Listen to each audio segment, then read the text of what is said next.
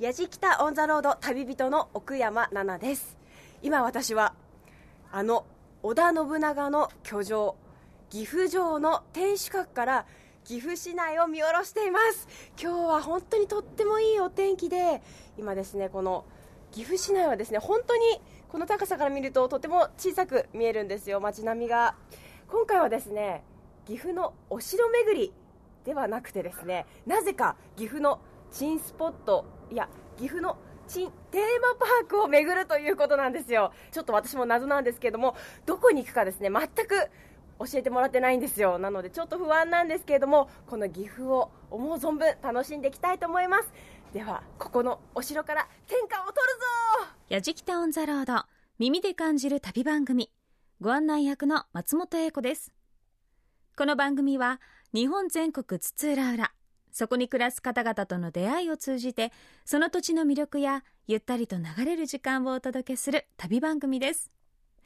さあ信長の居城岐阜城で奥山奈々さんの「天下取ったる」と威勢のいい言葉で始まりました今回の旅ですがどうやら天下ではなく岐阜県内の面白い隠れた珍テーマパークを制覇するようです。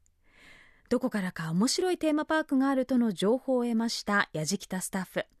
旅人の奥山奈々さんに行ってからのお楽しみと内緒で岐阜県内を回るようです。ハマるかハマらないかは奈々さん次第。題して衝撃度何パーセント？岐阜のドエレーテーマパーク巡り。ではどんなドエレーテーマパークが登場するのか最後までお楽しみください。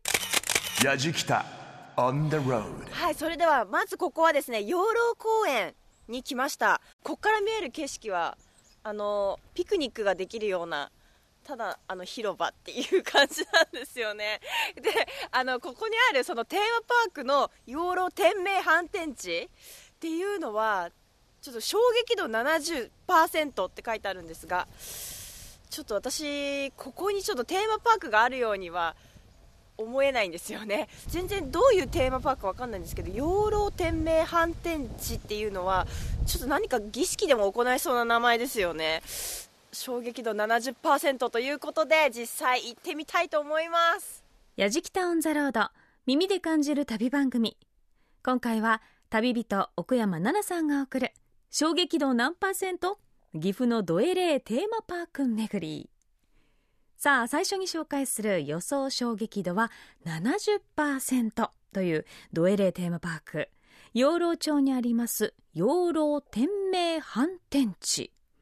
この天明反転地というのは天国の天お天気の天に命に反転する地と書くんですがこのネーミングからはもう全く想像はできないですよね。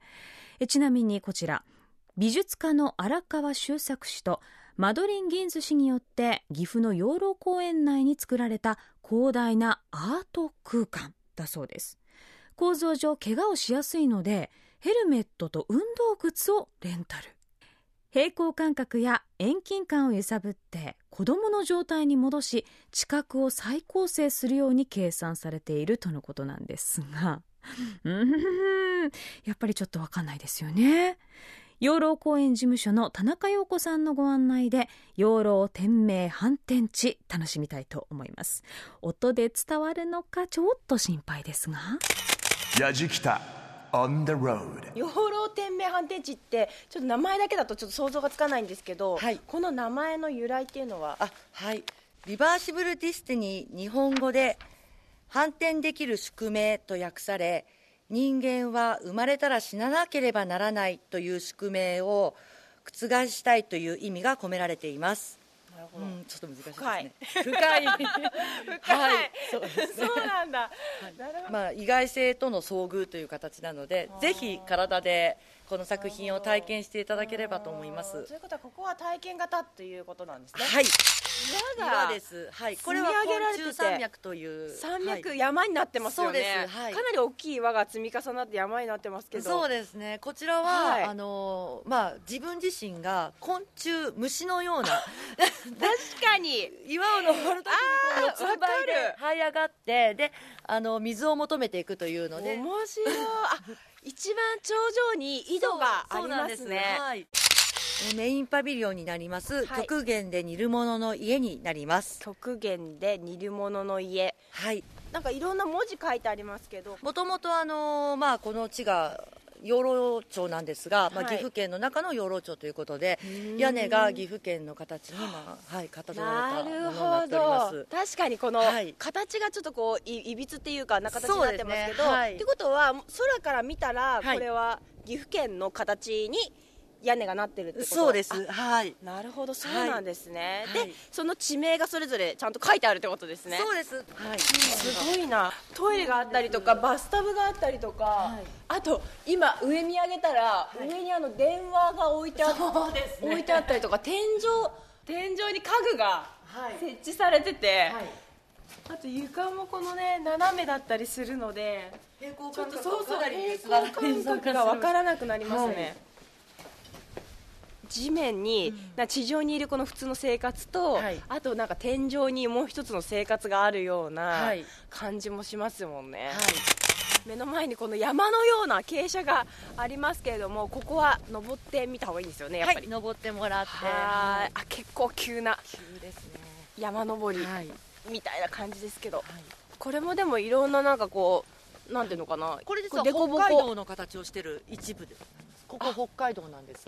地面がこう盛り上がってるところがあるんですけど、養老天命反転地の中にははい。日本列島が5つ隠されてますので、え5つ？はい、それを探してみるのもまた楽しいと思います。そうなんだ。これじゃあ一つ一つしか今まだわかんないんですけど。そうですへー。なかなか全部探そうと思うと大変なので、すごい。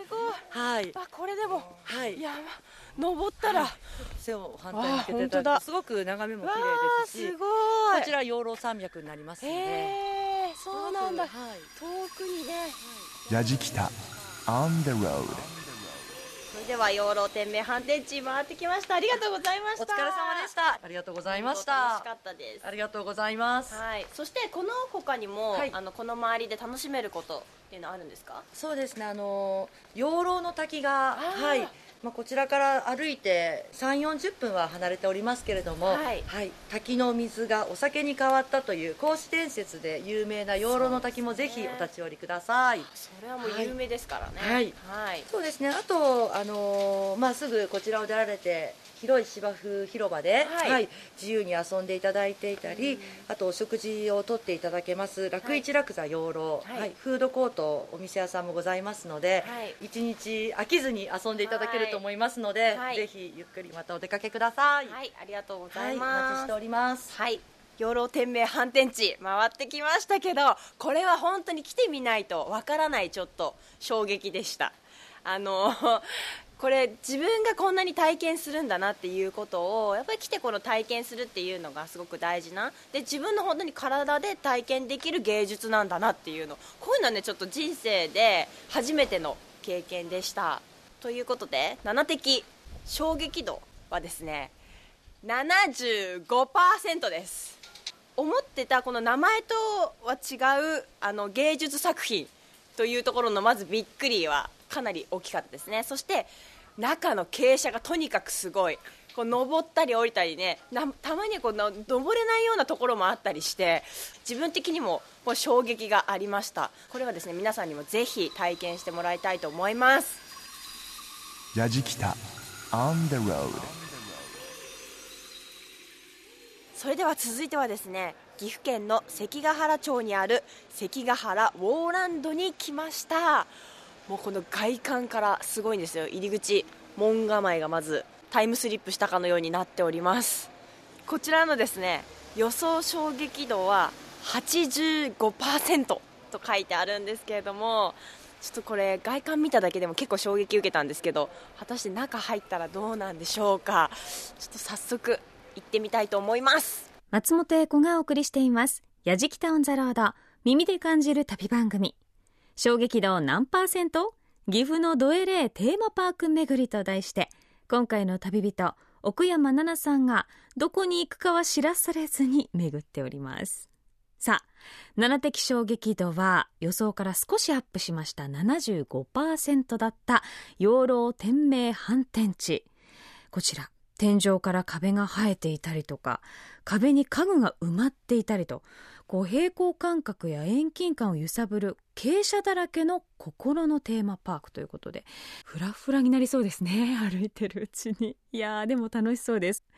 さあ続いて紹介します。予想衝撃度85%というドエレーテーマパークは関ヶ原ウォーランド。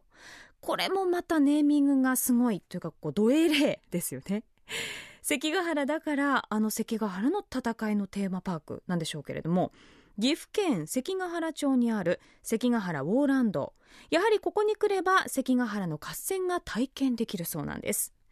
屋外の広大な敷地に実物大のコンクリート像が並びチンスポットハンターにも有名なスポットの一つ。さあそれでは。歴史講師でもある関ヶ原ウォーランドの西村圭館長に熱い解説を受けながら園内を散策します。やじきた on the road それでは今中入りまして今資料館に来たんですけれどもまずこちらのあの関ヶ原ウォーランドっていうのはいつできたものなんですか？今から丸50年前です、なるほど。これなんかすごく広く感じるんですけはい。ども、どれぐおよそらい広さ？3万平米。3万平米。坪でいうと約1万坪。おーはい。すごい。広大な土地なんですが。で実際にはここちらの場所っていうのは戦いがあった場所にそうです。ここからお城へ150メートル向こうから前へ、ここから前へはい。よ4キロ、4キロ。ね、4キロ。と、はい。南北で2キロ、はい。こういう小さな関ヶ原村でこの戦いはあったわけ、なるほど。うーランドの中にコンクリート像がいわゆる関ヶ原合戦、はい。これを100分の1に縮小したのがオーランドなんですよ、へー。今現在207体残ってるわけ。そうなんじゃあこの中を巡ればその戦いが実際にまあ体験というかできるっていうことな誰と誰が戦ってるかとか、ね、そういう状態を作ってやるのがウォーランドという施設なんです。なるほど。すごいですね。こちら来ましたけれども、はまずまあ館長のこの服装がね もうなんかそのまま歴史にタイムスリップしたかのような。そうもうこうやってしてこういうの持ってねこうやってやってるんですよ。ごい館長すぐ戦えるように刀を持ってらっしゃるんですか、はいそうすごい今日はよろしくお願いします。あいやこちらこそこちらこそはい。もう歴史の好きな人大好きだもん。もう今これ目の前合戦もうこれこがれ合戦場です。馬も全部その実物大っていうか本当にちょっと大きめです。大きいですよね。実際はこんなに大きくないです。これが手作りで作られたものなんですか？ですから同じ形のもの一体もないわけ、えー全部違うすごい。でも今本当に止まってますけどでもなんかリアルに動いてるみたいに リアルですねこれは今東西に分かれてるわけ。こちら右手の方が大体東軍です、あ東軍。で左手が西軍。はい。うーん。ここに信玄があるでしょ。本当に。なぜここに武田信玄が？ただしその下に武田信玄の亡霊と書いてあるということは実際はもうすでになくなってるよね、そうですね。はい。はい。すごいこれ。なんでここに信玄を持ってきたかということがちゃんと理由があるわけ、あなんでしょう？教えてください。まず徳川家康という人ははい。三方ヶ原ではい。武田信玄にコテンパンにやられた、はね。もう本当に命からがらで浜松へ帰ったじゃない、はい。あのあと家康は武田信玄もう大好きになるわけ、あの戦法を、ね、それでもう信玄が死んだ後信玄のはい。後勝頼が後後をついたよね。その勝頼も天目山で破って、はい武田家は滅亡したじゃない、はい。滅亡したけどもその残った武田氏の家臣団、家康はみんなを入れて採用してくれたんだよ。俺が雇ってやるということで。これはまあジョークです。はい、ノームは関ヶ原合戦のね。まあジョークで引っ張ってきたわけ。はい。深いですねでもね。そうです。ここに武田信玄がいる意味は、島左近島人気ものすごいあるの、ね、三成のいわゆる右腕だ、はい。ねでも実際はこうやってしてすってん転んでそうです転がっねてるんだ。今転んだから島左近不安が起こるわけ。なんとかしてくれ言って。でもこれもう8時半。はい。8時半の状態なの。ああそうなんだ。島左近というのは合戦が始まって8時に始まって、はい。30分後に黒田の鉄砲隊に撃たれてるの。ああ撃たれてるそのシーンなののそう。8時半にこの鉄砲で撃たれて中へへっこんではい。治療だけして再び撃って出てその後誰も見たことない。そこで死んだのか。一説には逃げたという説もあるんだけども。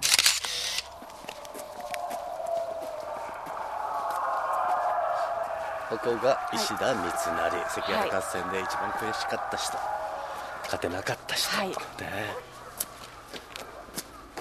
成の陣地に来ました。おお三成が。高いところに。笹尾山といね、はい。198メートルぐらい小さな丘ですけどね。ちょうど関ヶ原の一番北の外れになるわけ。あここに三成はいたんですね。あそうなんだ大谷義継のところに来ましたけれども、今これどんな状況っていうか。これも小早川秀明のはい裏切り、ちょうどお昼頃にええ。小早川秀明がこの大谷から行くと右手の松山というところからはいはい。1万5600が降りてきて、はい。しかもなおかつ後ろへ回って大谷隊を攻めたわけ。大谷隊は前で東堂高虎隊と戦ってるんだよ。はい。後ろから小早川が来るんだよ。ええ。もう挟み撃ちだよね。そうですね、それでも大谷さんがもうかなわんと。これで終わったということで切腹するわけ。そうなんだ、関ヶ原合戦で大名クラス大名というのは、あの六高が1万石以上を大名というの、はいはい。もうこの頃で大名1万石以上と300人ぐらいだよ。あとはもう下っ端だよ、ね、関ヶ原合戦なんてもう足軽増票といって名前もない人がほとんどなんだヤジキタ On the road 館長ありがとうございました。もう実際に回ってみるとこの関ヶ原というこの土地もうでしか味わえないようなこの臨場感こう回ってみて本当に館長の話も勉強になりましたし見て改めてこれびっくりしました。ありがとうございます。はい館長こちらはこれからなんか館長は説明は普段なさってるんですか？そうです。はい。うん。もうワンツーマンでもやってますので。はい、全くもう構いませんので。はい。お一人の方で3時間やったこともありますから。普段こちらやっぱりどういう方が来られることが多いんですか？まずやっぱり歴史がやっぱり好きな人。うん。そこから深いところをまだ知りたいという人がおお越しになるわけ。そうですよはい。ね、この場所でしか本当になんかわからないよ。なね実際にね山が見えたりとかするのはねこの土地でしかないですもんね。ただ皆さんねもう関ヶ原来てお越しいただいてるんだけども先にね松山とか、もう笹尾山とか先行っちゃうわけ。あそうねわけわからんとそうかうちに先行っちゃうわけ、ええ。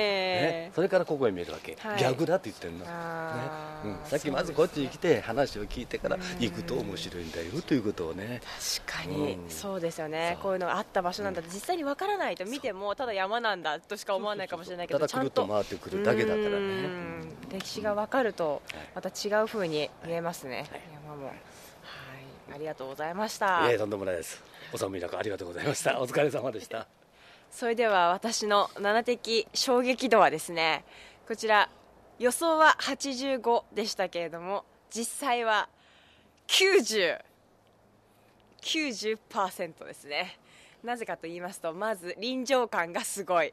実際にですねこの場所でしか味わえないような戦いに入ったかのようなこの等身大の人形たち。もうこのリアルさはですね実際に来てみないとわからないですね。なのでその衝撃はかなり受けました。ということで90です。松本英子がお送りしています「やじきたオン・ザ・ロード」耳で感じる旅番組。衝撃度何パーセント？岐阜のドエレーテーマパーク巡りと題して今回の旅人奥山奈々さんが予想以上に思いっきり楽しんでくれております。さあこちらは7的衝撃度こちらもアップでした。90%の関ヶ原ウォーランド。コンクリート像も何体もあって戦いの様子が本当にリアリティあったようですね。また館長も楽しそうに解説してくださるんですよね。歴史が苦手という方も館長に実際いろいろ伺って知識を得てから関ヶ原を巡るというのは本当にいいと思います。ぜひぜひ実践してみてくださいね。岐阜のドエレーテーマパーク巡り。次はどんな衝撃的なテーマパークが登場するんでしょうか？ヤジキタ On the road Grooves and moves your day. ヤジキタ On the road. はい続いては日本昭和村にやってきました。ちょっと外から見た感じもですね昭和っぽい建物があってで駐車場もなんかとっても広くってですねこちらの予想衝撃度は35%となんだか予想は低めに設定されてますけれども実際はどうなんでしょうか。それでは行ってきます。松本英子がお送りしています「やじきた on the road」耳で感じる旅番組。衝撃度何パーセント？岐阜のドエレーテーマパーク巡りと題して奥山奈々さんが旅をしています。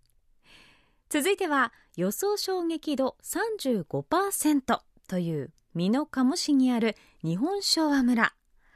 五感を使って昭和を楽しむというのがコンセプトで懐かしい雰囲気が漂う園内にはといろいろと説明したいんですがこの辺にしておきましょう。ご案内いただくのは日本昭和村の広報宣伝担当の吉田玲香さんです。やじきた on the road まずこの日本昭和村っていうのはどういう施設なんですか、こちらは昭和30年代をイメージして作られた公園になってます、そうなんですか、はい。もう中入ったらすっごく広い感じがしますよね。そうですこの名古屋ドームがあるんですが、の16個分の広さがあるので16個。かなり広いです。そうなんですか、こう左右に建物が今並んでますけれども、はい。本当にこの瓦の屋根だったりとか昭和の雰囲気が満載ですね。そうですね。昭和の里山の再現してあるので、どこか懐かしい雰囲気の中園内散策することができます。左右にはいろんなお店ありますけれども、はい。どんなお店があるんですか？まずですねこはいちら今ちょうど右手にあるロバのパン。ロバのパン。こちら、はい、昭和時代食の希望と言われているロバのパンが、はい。今土日祝日限定ですが昭和村でお店を開いています。こちら逆の方ですね、はい左手に。はい、美濃屋という駄菓子のお店があります、えーいいですね。はいまた駄菓子屋さん広いですね。かなり広くなりました。はい新しくもうリニューアルしたので、え。ー中には駄菓子だけではなくて昭和のスターのプロマイドも 販売を行っているので、はい、じゃあもうちょっとそこも行ってみましょう。はい。あ抱っこちゃん懐かしい。で すね腕につけてお祭り歩いて。いっぱい種類が多いですね。はいぱお子さんたちとかはね、はい。最近駄菓子屋さんとかないですからね。ないですねもう。だからこういうとこ来たらはい。そういう感じも味わえるしいいですよね。そうですね。これよりもうちょっと登っていただいたところにはい。山彦学校という学校があるんですね。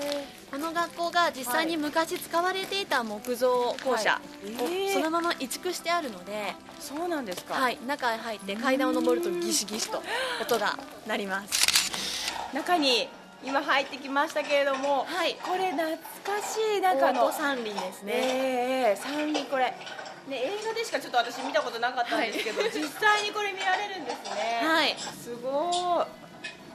昭和ですね本当はい。に一気に、また奥進んでいくと、はい、こちら進んでいただくと今度鈴木さん家があります。本当だ。はい。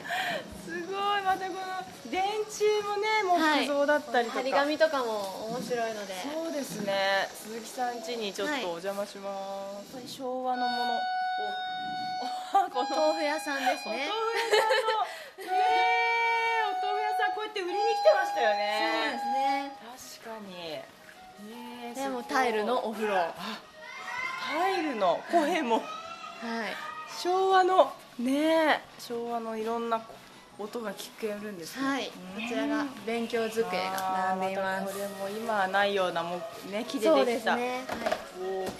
ギシギシまたこの言うので階段の本当にギシギシする音がも やじきた。On the road うこちらせんべいを焼く体験ができるということではい、はい。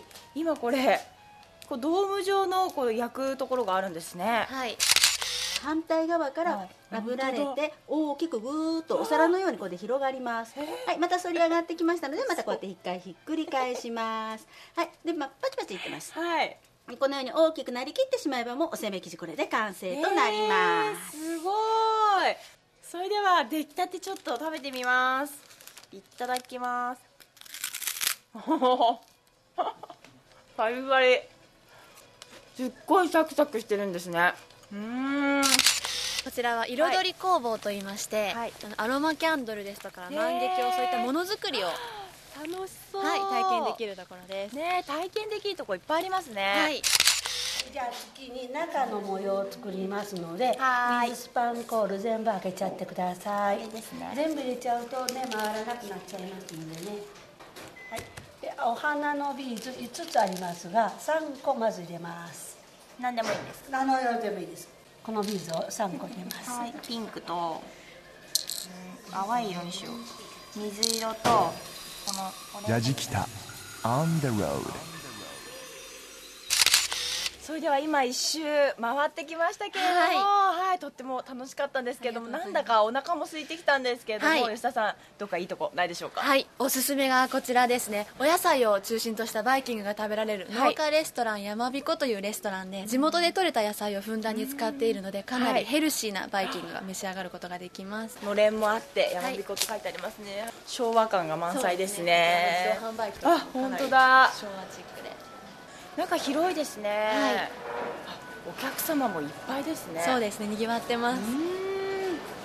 今ですねこのお皿に9種類もですねあの一つのお皿に乗るようになってるのでちょっとずついろんなものを、えー取ってきたんですけれども早速いただきます。じゃあこのお野菜からいただこうかな。もう本当に岐阜県産の野菜がもうほとんど70%くらい使っているのでもう地元の野菜を使ったっていうものが売りのレストランです昭和のオリエンタルカレーです。あそうなんですか？はい、ちょっと初めて食べる。いただきます。懐かしい味。懐かしい味。そう甘いんですがちょっと辛い。なんていうんだろそう。う甘辛いというか。最はい。口に入れた瞬間甘いんですけど後からピリッとピリッときます。辛さきますね。ラジキタ On the road. Grooves and moves your day. 吉田さん本当にぐるっと回ってきましたけど、は楽しいとこいっぱいでした。ありがとうございます。ありがとう。ございますいろいろ体験することもできて、はい。まあ初めてせんべいも焼きましたし、はい。初めて万華鏡も作りましたしこう昭和の雰囲気も感じることができてですね癒されましたし楽しかったです。ありがとうございます、はいそして今後何かイベントなどありますか？はい昭和村春の祭事が始まります。中でも楽しみなのが、はい。桜の開花時期に合わせて行う昭和村桜祭り。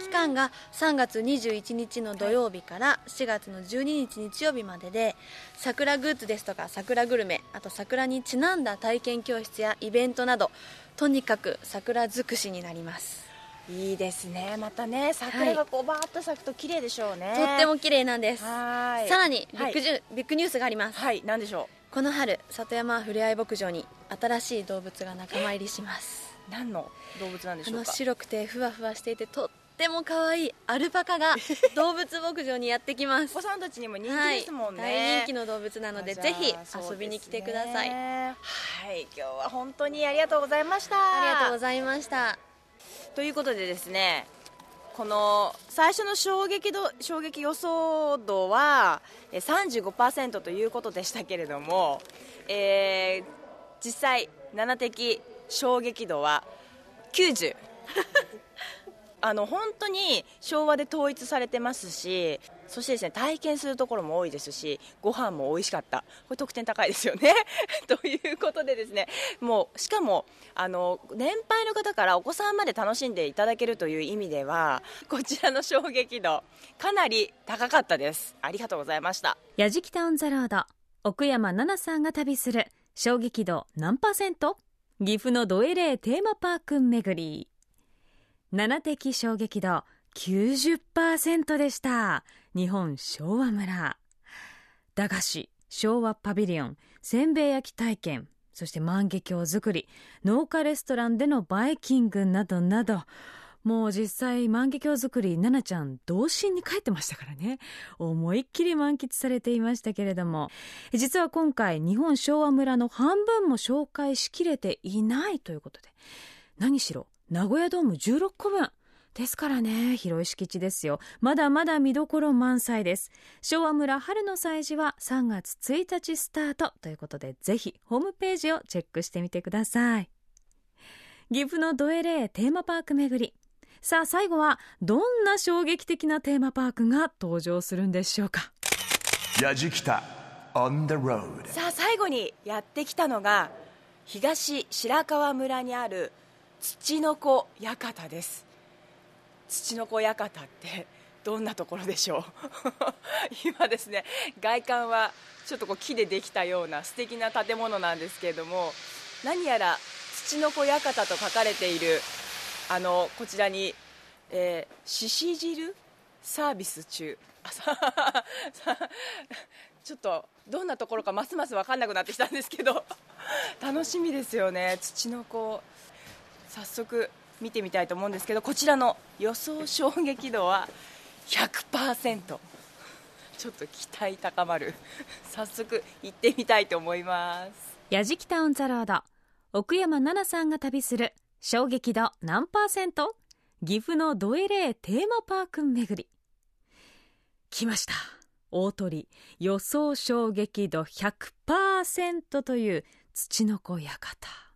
日本で唯一の土の子館は岐阜市街から車で2時間ほどにあります。山深い東白川村にあります。ちなみに取材日は雪だったそうなんですけれども東白川村幻のいや実在するであろうあの土の子がたびたび目撃されている場所なんだそうです。ちなみに土の子というのは黒褐色の斑点を持ち三角形の頭で大きいものは80センチにもなる生き物ですが未だかつて誰も捕まえたことがないという未確認生物です。だからこそ夢が膨らみますよね。それでは獅子汁をいただいた後東白川村土の小屋方の安江豊志館長に館内を案内していただきます。七的衝撃度まさかの100%を超えるのか？やじきた on the road 今これ1階なんですけれども、はい。今目の前に入ってきたのがツッチーのこりんっていう、はい。あの土の子のキャラクターになるんですか？そうです。やっぱり今の流れで世の中の中でこういう着ぐるみに似たような。ね、この帽子かぶったりリボンしたりすえるこの土の子初めて見ました。けど、それではあの土の子っていうのは、はい。い、つぐらいからこう目撃されたりとかしてるはい。動物なんですか？あのーしっかりした記述はないんですけど、はい。戦前からあのこの村の言い伝えで、はい。ツノコはおるよと、そして、あのーもっと昔だと、まあ、あの神様のお使いじゃないかというようなことも言われとったこともあるそうでただこの話っていうのはこの村だけにツノコがおるんじゃなくて近隣の町村でもそういう話はあるわけですから、あのー実際に昔からおったんじゃないかなと私たちは信じておりますけども。そしてこの東白川村が一番その目撃者が多いっていうそうですね。目撃談は日本で一番多いと言われて、あのそちらの壁にも地元の新聞社からのあの認定を受けております。なるほど。そしてじゃあまず1階はこの、えー、と特産品のコーナーだったりとか土の子グッズがいっぱい置いてありますけれども、はいはい。で、えー、と2階がその土の子のの資料館になっております。はいもともとは資料館あってやかこのお土産屋があるというような形で資料館をメインで作ったのが最初でございます。そうですはい。さあ階段を上って2階におお衝撃的。あのえちょっと館長、はい。今これ今上がってきた、はい。すぐ目の前に、はい。何やらこう土の子らしきあの写真があるんですけど、はい。これは？これは皆さんの目撃例を元にして作作った。作った。模型の写真。あ模型の？あそう。こんなこういう風じゃない見た方がこういう形だと、ええまあそしてこれは土の子の？あ私が見た目撃談ですか？はいここには目撃談とかはい。いろんな特徴が書いたものがありますけど、この今井時郎さんという方が、はい。昭和63年の11月にこの村で土の子を見たおということを証言されたんです。じゃあこの体験室へどうぞ、土の子体験室こう扉が今こう開いてええ入っていいんですか、はい。失礼します。なんかちょあそうなんだ。あ暗いんですけど。大丈夫ですか？えこれ何？えー、そうなんですか？ちょっと今なんかこれ森の中に入っていくような雰囲気になって周りに葉っぱがいっぱいあるんですけど。班長餌やってないって言うんですけどなんか襲ってきたりおおピカピカなんかライトが。ちょっとこれ結構怖い。えー、なになになにちょっとびっくりした。何ここ？え？あの森の中に実際に土の子がいるみたいなこの展示になってるんですね、あ結構暗いし怖いし。ええー、すごいここ。やじきた。On the road それでははい。資料館見て今はい。下に降りてきましたけれども、ありがとうございました。いえいえとんでもございません。いろんな資料があってはい。ドキドキしました。ありがとうございます、そしてあのこれからあ今年のですね土の子のこのイベントっていうのはあるんですか？はい、えー今年も、えー5月の3日に、はい。えー創作イベント「はい。えー、辻の子フェスタ2015」というのを開催いたします、あでイベント賞金金額は、はい。えー1万円毎年キャリーオーバーしてきますので、はい。えー126万円が今年の賞金獲得金額になります。すごいですね。はい他にも？その辻の子現物だけじゃなくて辻の子の板をかたどった金色の金箔の板もはい。あ数枚隠しますので、はい。それを見つけて、えー受付の方へ持ってきていただけますと、現金が100分の1ではございますけど1万2600円のいただけるれでもすごいですよね、はい、もう大喜びで。うん。でまた会場ではあの抽選会ですとか持ち投げ、えそれから小さいお子様には川でマスつかみをしていただいて、本当内容盛りだくさんなんですはい。ね、たくさんありますそしてあのはい。土の子を、はい。その捕獲みんな一生懸命しようとして、はい。もし、はい。これ見つけた場合の、はい。遭遇した時のはい。注意事項はありますか、はい、まあ、これはですね、はい。あのー単独で見つけられた時は特にそうでございますがまず他の人たちを呼ぶ、はい。そして、えー捕獲道具っていうのがありますから、はい。それを適切に使っていただいて、確実に捕獲して手で触らないように、はい。捕獲器で持ち帰る。はい、そして最後にあのちょっとまあ私も最も気になるところというか、はい。あの館長は、はい。あの土の子って実際はい。いると思いますか？はいこれは私あの実行委員長という立場、はい。抜きにして。あの絶対この村にはあの土の子はおると思います。今日はありがとうございました。どうも。先生ありがとうございました。やじきた On the road. はい。あの土の子館回ってきましたけれどもあの予想衝撃度は100%ということでしたけれどもえ7的衝撃度は50%です。えこの理由といたしましてはですねあの土の子を身近であの感じることできたんですけれどもそしてあの土の子体験室も驚きがいっぱいで本当にドキドキだったんですけれども、まあ、土の子が絶対いるんだっていう証拠をですね掴むことができなかったという点でですねそこのところ私やっぱり白黒はっきりさせたい方なので50%ということです。でも土の子の館面白いですよ。これはねちょっと一回見たらみんなびっくりすると思います。ということでですね今回はまず養老公園の養老天明反転地そして関ヶ原ウォーランドで日本昭和村で土の子館。だったんですけれども珍テーマパークということだったのでなんかこうちょっと物足りなかったりとかするのかなっていうふうに思ってたんですけれどもどこも本当に満足いく回ってみたらですね想像以上に楽しくてこれ今までこれを知らなかったことが不思議だなっていうところもありました。なのでこれをですね皆さんもぜひ知っていただいてですねぜひ行ってもらいたいと思います。チーンスポットではなく立派なテーマパークでした。ということで旅人は奥山奈々でした。衝撃度何パーセント？岐阜のドエレーテーマパーク巡りと題してお送りしてきました「やじきた on the road」奈々的衝撃度まとめてみますと養老天命反転地は75%関ヶ原ウォーランドは90%日本昭和村も90%そしてなぜかつちのこ館は50%ということだったんですがただね土の小屋方でのリアクションは100%だったような気がしますけれどもね。なかなかにディープな場所を巡った今回の旅奥山奈々ちゃんすっかりハマってましたよね。どこもどえれい衝撃でやっぱり実際に足を運んで体験してみたくなってしまいました。さあ今回の旅の様子そして奥山奈々さんの衝撃具合。旅日記動画でも楽しんでください。アドレスは www.jfn.jp スラッシュやじきた。www.jfn.jp スラッシュやじきた。やじきたオンザロードご案内は松本英子でした。